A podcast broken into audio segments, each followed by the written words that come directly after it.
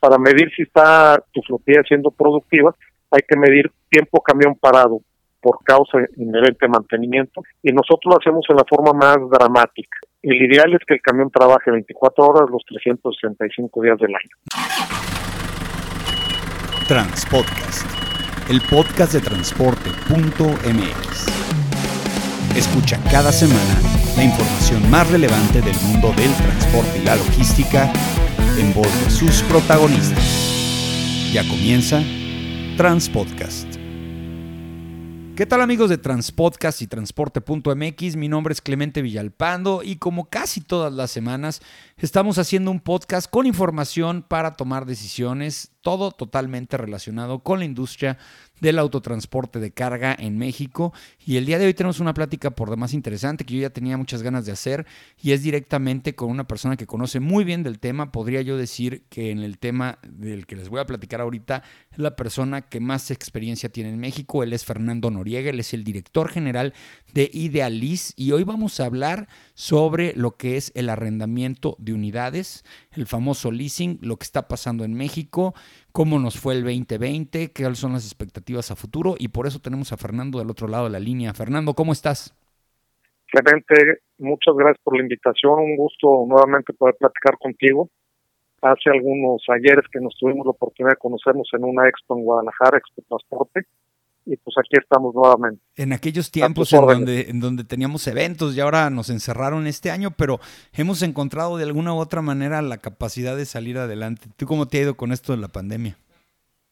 Bueno, pues ha sido un año diferente, o es un año diferente todavía, en el cual pues tenemos que atender las, las medidas sanitarias y dado en el ramo en el que estamos, pues eh, si se para el transporte, pues se, para la vida, literalmente.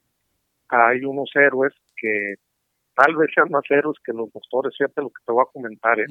tal vez sean más héroes que los, que los doctores, que es todos los operadores a los cuales les agradezco de corazón que estén trabajando. ¿Y por qué son más héroes que los doctores? Porque el doctor sabe qué se enfrenta. Y los, los operadores, transportistas, los mecánicos, la gente que está en el campo, la gente de primera línea que hace que las cosas lleguen a cada uno de los hogares, al supermercado, a las tiendas, a los abarrotes, ellos sí se le están rifando por México. Mi agradecimiento a todos ellos.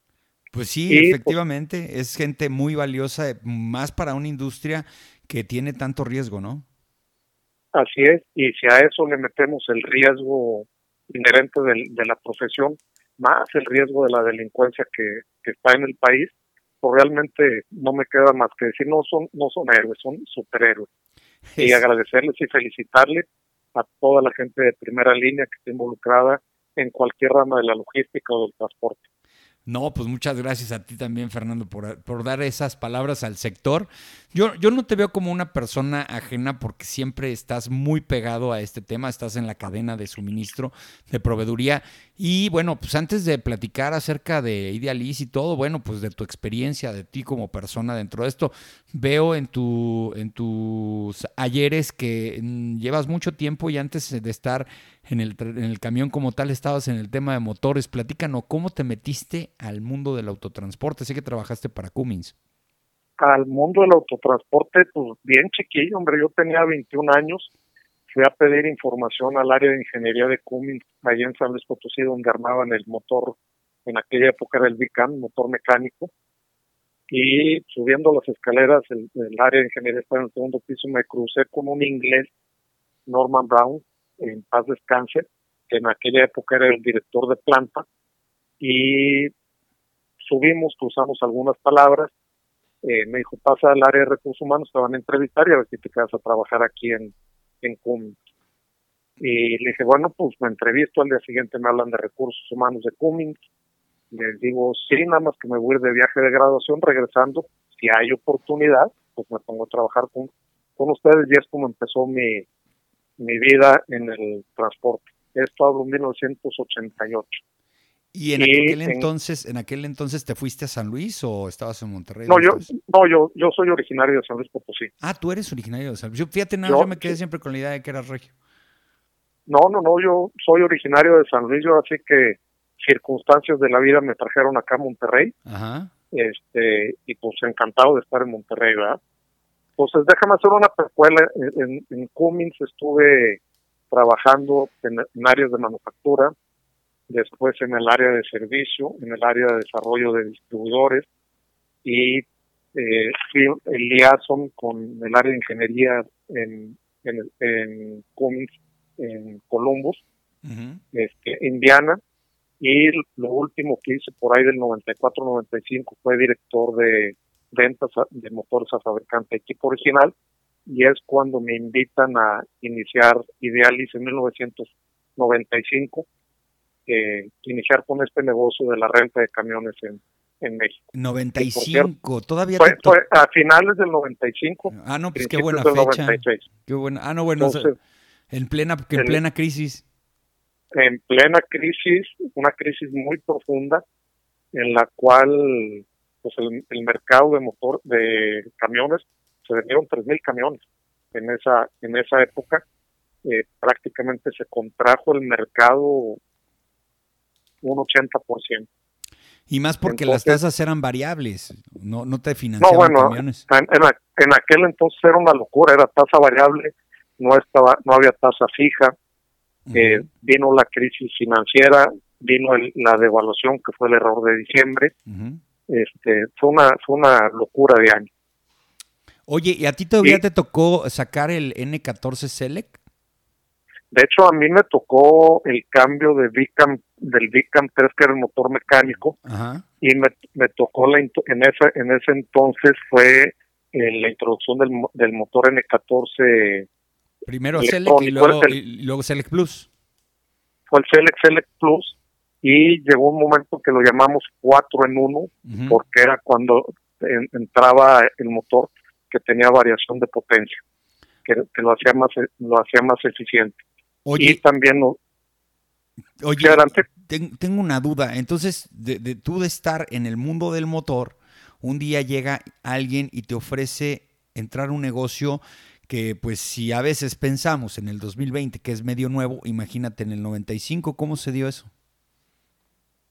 No, bueno, digo, empezó, me invitaron a colaborar este, a finales 95, principios de 96, y realmente cuando empezó Idealis aquí en México fue en 9707, 17, el 17 de, de julio, de 1990, de 1996, eh, fue cuando obtuvimos el, pues el RFC y es cuando oficialmente lo consideramos como aniversario. Entonces el año que entra estamos cumpliendo 25 años en México. Oye, mitos y, realidades de la marca, este, eh, eh, ¿qué, ¿qué, relación tiene con Navistar eh, directamente? E, ¿Es una, era parte del grupo? Porque ahora ya las agencias de Navistar ya están separadas de las de Idealis, pero ocupan el mismo espacio, a lo mejor comparten el red de distribución. ¿Cuál es ese, ese, ese tema que tienen con Navistar? El mito, mito, mito es que Idealis somos parte de Navistar la realidad es que somos el cliente más grande de Navistar y los dueños accionistas son los distribuidores Navistar, es una empresa privada de Estados Unidos, México y Canadá. Entonces, eh, el negocio de renta de camiones es totalmente diferente a la, a la distribución de camiones y en algunas ciudades compartimos taller, digo, compartimos eh, espacio físico, más no compartimos taller. Entonces, ¿cuál es la realidad? Pues que Idealis en Norteamérica es el cliente más grande de, de Navistar. Aquí en México yo creo que estamos en el top 3, top 5 de ser el cliente más grande de Navistar, si no es que el, eh, el, más grande, dado al volumen de, de, de compra de camiones que hacemos año con año. Y pues el negocio de nosotros está en rentar y mantener camiones de carga en corto plazo, un día, una semana, un mes, hasta un año, o largo plazo que puede ser tres, cuatro, cinco o hasta seis años. Bueno, lo que pasa es que todo mundo ha ubicado o visto la marca en alguna carretera y muchas veces, eh, y bueno, pues uno que está metido en el negocio sabe perfectamente o tiene la idea de qué pasa. Y a mí me han preguntado, oye, ¿y esa empresa de transporte que se llama Idealis? Le digo, no es una empresa de transporte, es una empresa de camiones que se arrendan. Y al parecer mucha gente piensa que son una línea de transporte, ¿no? No, fíjate, hay una, una delgada línea que se llama el operador. Nosotros estamos registrados eh, ante la SCT como arrendadora de camiones. ¿Y cuál es la delgada línea que nos hace diferentes a otras empresas y nos hace diferentes al mundo del banco en el que nosotros, al mundo del leasing, que es lo que ofrecen los bancos, en que nosotros mantenemos nuestra flotilla, rentamos y mantenemos nuestros camiones. Y nos hace diferente con los transportistas que rentamos el camión sin operador. Si nosotros ponemos un operador de nosotros, en ese momento nos convertimos en transportistas. No es el negocio en el que estamos, no es algo en el que nos interese entrar, más bien nos interesa en apoyar a la industria de transporte en proveer camiones nuevos o de una antigüedad relativamente nueva. En el caso de, de to Rent, corto plazo tiene el camión más viejo que tenemos en la flota son tres años y medio o tres años. En este año se nos movió un poquito por el tema de la renovación derivado de la pandemia. Pues el promedio de la flota de nuestros camiones es año y medio, dos años en to Rent corto plazo. Oye, Fernando, y por ejemplo, ustedes las placas, ¿cómo las sacan ante la Secretaría? ¿Como Servicio Público Federal o cómo funciona eso? Bueno, lo de las placas, eh, para todo lo que son camiones arriba de 7 toneladas, lo tenemos que sacar en la Ciudad de México, ahí en las bombas, y las sacamos como placas de renta. Mm, ya. De, de, renta de Servicio Público Federal. Si son menores de 7 toneladas, sí tenemos placas estatales y algunas federales dependiendo dependiendo el giro del negocio que tengamos. Eh, y tenemos que cumplir con toda la normatividad de la ley y del reglamento de la, de la SCP. Entonces, ese es uno de, de, la, de los temas como industria que se tiene que resolver hoy en día, el tema de, del emplacamiento que está llevándose mucho tiempo. Bueno, no, no mucho tiempo, mm, todo, todo el tiempo. Es un problemón ahorita que no podamos usar la tecnología para emplacar camiones o para sacar licencias. Y es definitivamente una situación desesperante y lo digo porque yo estoy en contacto con operadores que desafortunadamente tienen vencida su licencia y quieren trabajar y pues se supone que deberíamos estar incentivando el trabajo y no todo lo contrario.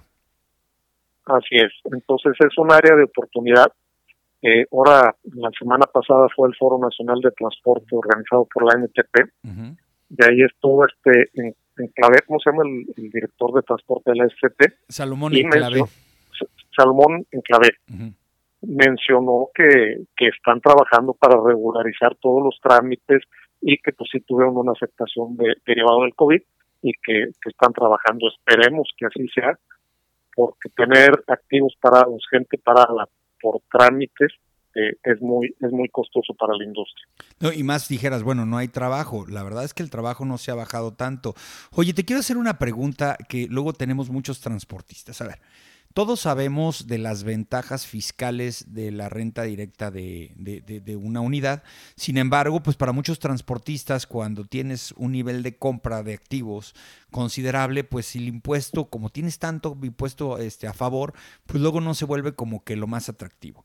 Entonces, por ese lado, de repente no es como el, argumento de entrada. En el caso de las tasas o de los costos, pues tienes que competir con las financieras, a final de cuentas, tanto internas en el tema de los camiones como los bancos.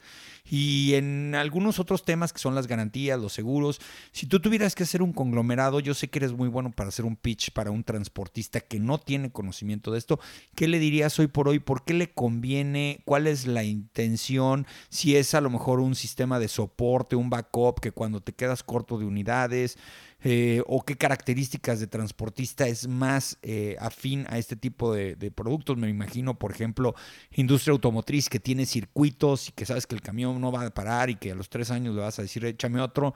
¿Qué onda? ¿Y tú cómo te, te, manejas a la hora de la comercialización? Mira, ahí, depende mucho el, el, transportista y los libros del transportista. Hay una regla de oro. Si tú vives del transporte, el máximo, máximo de camiones en renta pura es un 20%. Y esto que deba tener tu flota. Esta es una, como dicen, regla de campino y de servilleta. Y esto, ¿por qué es? Porque si no, no te van a dar los flujos para pagar la renta. Es decir, si se te queda parado un camión y ese camión no está facturando, pues no vas a poder pagar la renta y vas a caer en un default. Entonces, eso es en caso de renta en largo plazo de 5 o 6 años, que es, es más o menos el, el, recomendado.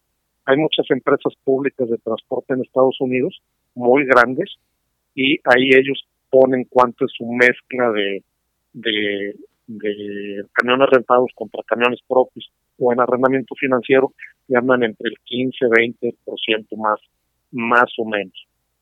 Eso es en largo plazo. En corto plazo sí, sí jala lo, que es la renta si tienes picos de demanda estacional de, de tus clientes que, van a tener y ya los tienes conocidos y que cuentes con los operadores en lugar de pasarle la chamba a un amigo o otro transportito que se lo lleve a alguien más, puedes rentar ese camión por el por lo que dure la, la demanda, puede ser dos, tres meses, cuatro meses, y es donde se vuelve atractivo. Y donde sí hay una atractividad interesante es para aquellas empresas que, que son dueños de la carga y no les interesa tener transporte o equipos de transporte y deciden contratar servicios dedicados para cubrir circuitos, etcétera. Y hay un contrato de por medio en el cual tienes garantizada el, el, el transportista en este caso, tiene garantizado el pago del camión, del diésel, de todo, y le llaman contrato de servicio dedicados cost plus, que le dicen en inglés, o un costo más un, más un margen, ahí puede ser una alternativa eh, atractiva lo de la renta de camiones. Este, y sobre todo que esos contratos son tres años eh, o, dos años, no, no se van a más las empresas porque depende mucho del, del nivel de servicio que, que estén dando. Y por ejemplo, en este caso de empresas privadas, eh, ¿Cuánto, ¿Cuánto mix manejan? O tú, tú a nivel mercado así completito de transportistas públicos y transportistas privados, ¿cómo es en México esa, esa situación en tu mercado? Bueno, el mercado de, nosotros tenemos en, renta en largo plazo el 80% es transportista privado, que deciden tener camiones y, y por cuestiones de estrategias de ellos, de inversiones CAPEX o meter eh, costos operativos OPEX, les es más conveniente meter el, el OPEX en el caso del, de lo que es el transporte y que ellos quieren tener su, su flotilla porque así lo ha decidido la, la empresa. Y tenemos un 20% de clientes que están más ligados a, la industria 3PL, más que transportista per se. Un estopero no le va a salir la renta. Entonces, más empresas que están un poco más ligadas o a empresas de logística o que ya se convirtieron en 3PL, también es, es un modelo atractivo de, negocio la renta de camiones. Es decir, que ya están dentro de una cadena de suministro que está casi garantizada porque ya nos dimos cuenta que este año no hay que dar nada por, por hecho, pero que sin embargo es muy difícil que deje de tener operación por su nivel de importancia o su nivel de capacidad y entonces pues técnicamente son máquinas de 24 horas, de 24 horas los 365 días del año y hay veces que nada más hay que cambiarle el operador. Así es, efectivamente ahí es ahí ahí tenemos un, segmento eh, donde donde estamos donde estamos trabajando. Este año fue atípico porque hay hay lo que ahora le catalogaron como empresas esenciales y no esenciales, pues sí lamentablemente hubo eh, empresas que catalogaron como no esenciales, que es el caso más claro que podemos ver es todo lo que es automotriz, que sí se pararon dos, tres meses. Entonces ahí los proveedores de esa industria se quedaron con los camiones parados, con la gente, con el camión, con la deuda, con todo lo que todo lo que esto conlleva. Y hay y todo lo que es la industria de hotelería, entretenimiento, restaurantes, etcétera, también se vio muy afectada eh, con el parón económico derivado del, del COVID-19. Sin embargo, yo siento que ninguna empresa en los análisis FODA, en el lado de amenazas, pusimos se va a parar el país y la economía por un virus. No, no veo, no visualizo alguna empresa que lo haya tenido incluido en su, en su plan de negocios antes de este 2020. Que al parecer el único que sabía de esto era Bill Gates, ¿no? Que por ahí dijo que ya venía una pandemia, decía que en tres años, pero nos llegó más rápido. Oye, otro mito y realidad, otro mito y realidad del tema del leasing, eh, que las comisiones y los seguros son los más caros del mercado. A ver, cuéntame, porque luego de repente cuando pides una cotización, pues es obvio que hay una serie de comisiones y de situaciones que se tienen que generar y a lo mejor eso es como que a veces lo que asusta a, muchos transportistas. Mira, yo, aquí me voy a dividir. En el lado de, de leasing, eso va con los bancos. Entonces, el banco pues hace leasing, tienen sus comisiones, sus condiciones de apertura, bancos y arrendadoras especializadas. Nosotros estamos en un entre el ser banco, entre taller, entre los dos y rentamos y mantenemos camiones. Por ejemplo, nosotros qué cobramos? Pues cobramos, si es una renta en largo plazo, es el equivalente a un depósito de dos rentas, nada más que no es comisión, y esas dos rentas aplican a la renta, si fuera el contrato a cinco años, a la renta 59 y 60. este, entonces, pues nosotros no cobramos comisiones y lo que sí hacemos es mantenemos el, el camión, nosotros mantenemos el camión para quitarle todo eso que este el transportista, su negocio no es tener talleres, lo tienen talleres porque así lo han hecho y presumen que lo hacen mejor que, que algún proveedor. eh, sin embargo, algo que no miden los transportistas es cuánto es tu costo de camión parado por un día, dos días, tres días, y, cuán, y, el, y cuánto va a durar y cuánto te cuesta eso. Entonces nosotros eh, eh, manejamos la única forma de saber si estamos dando un buen servicio, independientemente del taller sea de Idealis o sea un taller propio, es medir el tiempo del camión parado en taller por mantenimientos preventivos, por mantenimientos eh, correctivos menores, esperemos que no lleguen correctivos mayores, y por lo que son servicios en carretera y aquí hago una cifra, no importa quién dé el mantenimiento al camión, no me interesa, todas, y aquí no me gusta utilizar los totalitarismos, sin embargo, en este caso, todas las flotillas presentan fallas en carretera y más o menos es un 10% eh, de la flotilla en el mes. Es decir, si tú tienes 100 camiones, 10 camiones sin considerar ponchadura o voladura de llanta, van a presentar algún desperfecto en carretera por algún eléctrico, por alguna fuga, alguna banda, algo que le pasó al camión, no importa quién le dé el mantenimiento. Es el promedio o el estándar que es el deseable. Nosotros en Idealis, que nos dedicamos a mantener eso y el servicio en carretera lo tenemos in-house, tenemos un 6% y atendemos clientes transportistas que ellos dan su mantenimiento y hay flotillas que son, digo, no sé cómo le salen los costos, porque sus, el 25% de su flota mes con mes está presentando fallas. ¿Y? por qué se presentan las fallas? A diferencia de los carros, que pues tú échale las toneladas que le quieras poner al, camión, pues van a presentar fallas, son fierros al, final de la cuenta. Sí. Entonces, ese, es un número. Entonces, para medir, para medir si está tu flotilla siendo productiva, hay que medir tiempo camión parado por causa inherente de mantenimiento, y nosotros lo hacemos en la forma más dramática. El ideal es que el camión trabaje 24 horas los 365 días del año. No se puede. Tiene que parar a preventivos, correctivos menores y alguna que otra falla en carretera. Entonces, si el camión va a tener 5 años, y dependiendo del uso, debe tener una utilización, estar disponible para hacer su chamba el 95% del tiempo. Es decir, un día y medio, camión parado, en preventivo, correctivo menor y fallo carretera. Los oh. preventivos es cambio de aceite, filtros, te vas a llevar cuatro o cinco horas en hacer y se tienen que hacer sí o sí. Si no lo hacemos, no, pues la este, máquina. El, camión se va a quedar parado. Oye, otra pregunta, de la gama que ustedes tienen, en Idealis van desde Rabón, Torton, camioneta, quinta rueda.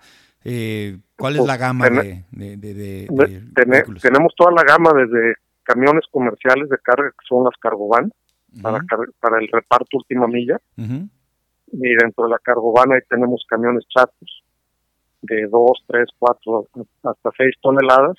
Y tenemos rabones, tortons y tractocamiones y dentro de la gama tenemos caja seca, refrigerada, algunas plataformas y estamos entrando en lo que es remolque. Muy bien. Entonces prácticamente cubrimos toda la toda la gama de, vehículos de carga pesados, medianos y comerciales. Y, y tú, a, ver, ¿qué le aconsejarías a un transportista que nos está escuchando ahorita y que le dijeras, a ver, ya, ya me quedó muy claro que pues si tú estás en el mercado spot, pues es muy complicado, pero si tienes una operación buena, te podrías arriesgar hasta tener un 20% de la flotilla, este, eh, pues arrendada o con leasing, pero el caso de hacer su primera eh, inmersión al mundo del leasing, ¿qué tienen que considerar? ¿Qué tienen que revisar? ¿Qué aconsejas eh, para que pues un transportista diga, bueno, pues si tengo la capacidad de hacer una prueba, de echar un cáliz, como lo decimos acá, y revisar qué tanto, hasta qué tanto me acerco a ese 20%? Mira, si es, es que depende ahora sí que el tamaño de la flotilla y depende del transportista. Y hay ciertos números que, que traigo y no sé por qué suceden, sucede. Si tú tienes un camión, eres hombre camión y tienes un camión, puedes crecer sano hasta tres camiones. Y luego tienes que ver cómo te aseguras de llegar de tres a diez. Si te quedas con cuatro, con cinco, con seis, siete, ocho y nueve camiones, esa empresa está condenada a desaparecer. ¿A qué se debe? No sé. Pero así están los números de la, de la SCT. Entonces tienes que llegar para llegar a 10 y la única forma de llegar a 10 camiones es a través de meter camiones nuevos, una mezcla de camiones nuevos, camiones seminuevos en muy buenas condiciones y en arrendamiento financiero algunos camiones. Entonces si llegas a 10 camiones, pues tienes que tener un cliente o lo deseable es que tengas un cliente o dos o tres clientes que te, te generen un flujo que garantice tus, tus costos de operación y luego de ahí puedes ir creciendo la flota, meter dos camiones, que es el 20%, en renta, y si se te atora la carreta los vas a poder pagar. Si no se te atora la carreta, pues no los vas a, este, no lo vas a, tener que pagar. Y si pones todos los huevos en una canasta, pues te vas a complicar. Y de ahí el siguiente brinco de 10 tienes que irte a 15, luego a 30 y luego a 50 y ya de ahí para arriba, pues ya puedes, si tienes buenos clientes, hacer lo que quieras. Exactamente. Entonces, entonces eh, pues lo importante es ver cuál es tu cliente, cuál es tu capital de trabajo que vas a requerir, pues principalmente para cubrir combustible, operador, mantenimientos, recetas, hoteles y, y, tu, tus gastos de oficina para poder hacer ese frente y cuál es tu ciclo de cobranza. o sea, si, si, te van a pagar en 30 días, o si te van a pagar en 90 días, pues necesitas ese capital de trabajo para no descapitalizar. Porque si el operador lo tienes que pagar de pues, prácticamente semanal, el diésel pues prácticamente es cash, o si tienes crédito no creo que te dé más de, o no 100. Pues por lo menos los 15, 30 días, ¿no? Si es que ya tienes muy buena relación con tu, con tu gasolinera. Entonces, y más los costos de mantenimiento, refacciones, etcétera. Entonces, para que pueda ser viable, tú necesitas considerar ese, ese capital de, de trabajo a través del flujo que vayas a, estar trabajando. Al principio de la entrevista me decías una cosa que, que, que, no entendí muy bien en el tema de que si mantienen ustedes eh, este tipo de activos o no. Es decir, eh, la tasa promedio de un leasing, ¿qué vendrían siendo? ¿Cuatro a cinco años o seis? ¿Cuánto, cuánto es lo más común? Mira, nosotros rentamos entre cinco y seis años. Y parte de lo que hacemos es buscamos que la renta no llegue a la media reparación del motor. Es decir, si tú llegas y tienes un camión y vas a llegar por kilometraje, vas a llegar a la media reparación de ese motor, pues tienes que ver cómo le vas a hacer sí o sí para tener 200 mil pesos, más o menos, que es lo que cuesta una media reparación ahorita en los en los en los en los cinco años. Adicional a eso, si no tienes ese dinero para reparar ese camión, pues se te va a quedar parado el camión un mes, dos meses, tres meses y va a salir contraproducente. Entonces nosotros lo que buscamos es hacer los leasings y, lo, y considerarlo o las rentas de nuestra flotilla que no lleguen a la media reparación del, del camión. Es decir, proyectamos la vida del camión, vemos cuál es el costo total de refacciones que va a tener preventivo, correctivo, consumibles y fallas potenciales en esa en esa vida del camión y nosotros y, y, ver cuánto va a ser el, costo proyectado. Y no pegarle a la media reparación de motor y mantener lo mejor posible la unidad para que no salgan correctivos menores. Correcto. Y entonces, a ustedes a la hora de que les regresan el camión después de esos cinco años de uso, ¿qué le hacen? Nosotros lo vendemos al mercado secundario, hacemos un, un, un upgrade del camión, o sea, le entregamos una reparada general para entregárselo al, al, al, cliente este, y que el camión le dure dos o tres años más antes de que le llegue esa media reparación. Y en el, en el caso de Ready to Rent, que es la renta en corto plazo, pues, los camión, un tractocamión lo podemos estar vendiendo con 300 mil kilómetros, le puede dar 3, 4, 5 años de uso este, a precios muy, muy atractivos. O sea, cualquier camión o cualquier unidad ready to rent, yo puedo llegar y decirte, oye, ¿me la vendes? A ver, otra vez la pregunta. Todo lo que venga en ready to rent. Así, todo lo que tienes en tu inventario ready to rent, ¿tiene capacidad de venta? o sea, nosotros lo rentamos. Sí, lo rentas, pero si alguien llega y, te como decimos, todo el camión en renta está en venta. Ah, muy bien. Entonces lo vendemos a los tres años. ¿Por qué? Porque sabemos que a partir del año tres el costo de, mantenimiento se va a incrementar exponencialmente.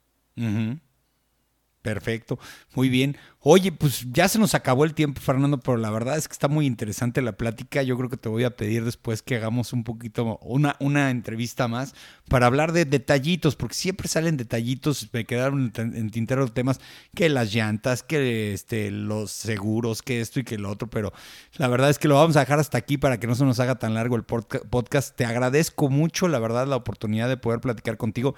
La verdad es que cuando platicas con alguien que sabe muy bien del negocio y que tiene tanta experiencia, pues la verdad es que es un verdadero agasajo. Clemente, pues te agradezco la oportunidad y a tus órdenes para, para platicar alrededor del transporte. Nos coordinamos y hablamos.